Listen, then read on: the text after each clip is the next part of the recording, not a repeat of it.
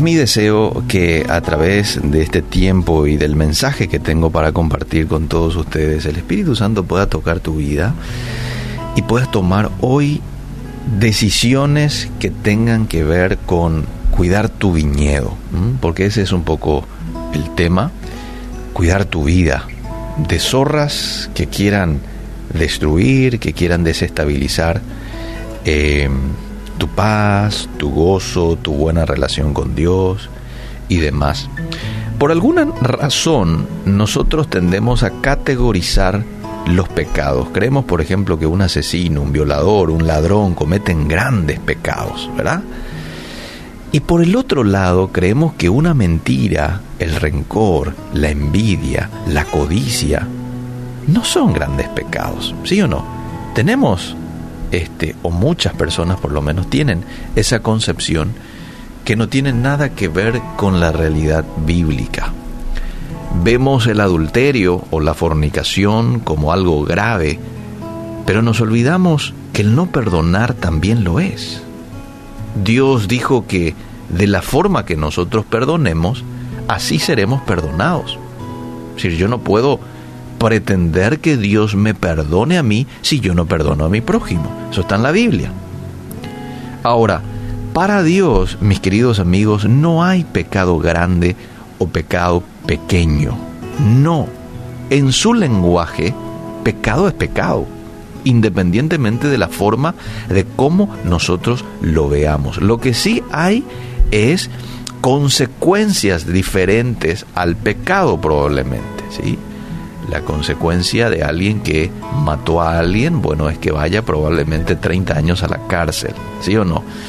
La consecuencia de una persona que mintió no precisamente va a ir a la cárcel, pero igual ha cometido un pecado que tiene el mismo concepto bíblico. Es pecado. Ahora, la Biblia habla de las zorras pequeñas, las zorras pequeñas son zorras comunes en Palestinas. Dichas zorras son aficionadas a las uvas, a cavar hoyos en los jardines, a arrancar de raíz las viñas. Y las escrituras dicen en Cantares 2.15, atrapen esas zorras, atrapen las zorras pequeñas que arruinan nuestros viñedos, nuestros viñedos en flor. El escritor aquí de Cantares nos aconseja atrapar a esas pequeñas zorras que sin hacer gran escándalo pueden terminar destruyendo nuestro viñedo. Es decir, hoy contextualizando a nuestro tiempo, destruyendo nuestra vida, destruyendo nuestra relación personal con Dios, destruyendo nuestras familias. ¿Cuántos de nosotros no le hemos prestado atención a pequeños fallos que hemos tenido y de pronto nos damos cuenta que esos pequeños, entre comillas, fallos, ahora se han convertido en un mal hábito del cual nos es difícil de controlar o dejar de practicar. ¿Mm? Eh, a veces vamos por la vida cuidándonos de no cometer, entre comillas, grandes pecados sin darnos cuenta que estamos atados a muchos, entre comillas, pecados pequeños, como la mentira, la envidia, el rencor, u otros que lo único que hacen es apartarnos poco a poco de esa relación especial, personal que Dios quiere que tengamos con Él. Pienso que hoy es un muy buen día para analizar, para reflexionar, sobre cuáles son aquellas zorras pequeñas que están arruinando nuestro viñedo. Probablemente las zorras que estén atentando a mi viñedo eh, sean diferentes a las zorras que están atentando a tu viñedo.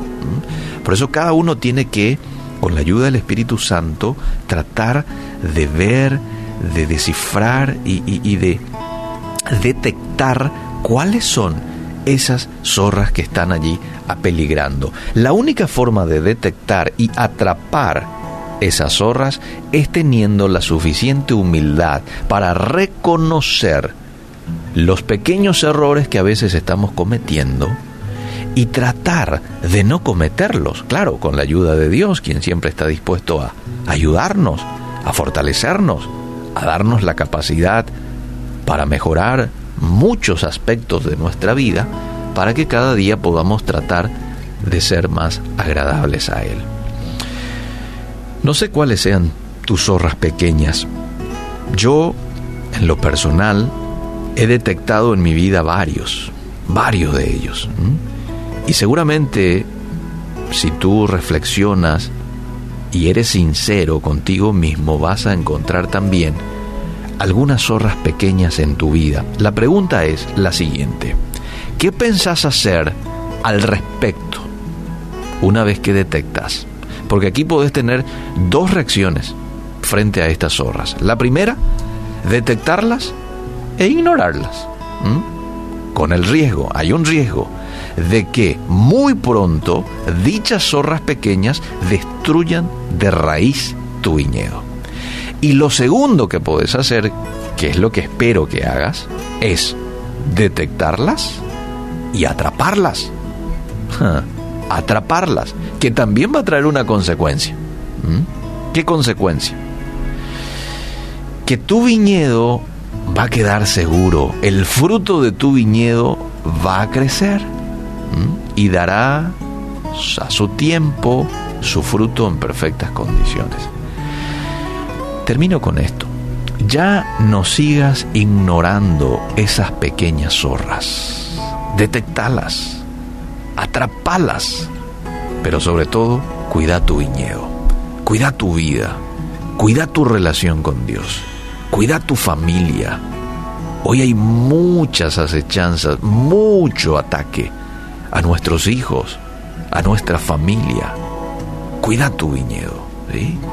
¿Y cómo lo haces? Bueno, detectando estas zorras pequeñas. Tómate el tiempo hoy, al mediodía, quizás de tardecita, en algún momento, y decirle al Espíritu Santo, Señor, gracias por hablarme a través de este, esta reflexión, y yo quiero que tú me muestres cuáles pueden ser esos descuidos, cuáles pueden ser esos pecados que quizás mucho tiempo lo he visto como pecaditos. Ah, están allí, cualquiera lo hace. Sin embargo, te están entristeciendo y están apeligrando a mi viñedo. ¿Cuáles? Falta de perdón, envidia. A ver qué más podría ser. Este pensamientos a veces que yo me permita tenerlo en mi mente y no lo veo muy grave que digamos. Total, pienso, ah, no lo voy a llevar a la acción, lo voy a pensar nomás un ratito. Sin embargo, es un pecado. Está desagradando a Dios, es una zorra, atrápalo. Bueno, estoy seguro que si esta oración lo haces de manera genuina, el Espíritu Santo te va a mostrar cuáles son aquellas cosas por las cuales tenés que renunciar el día de hoy. Y va a valer la pena que lo renuncies. Va a valer la pena que lo atrapes vas a cuidar tu viñedo.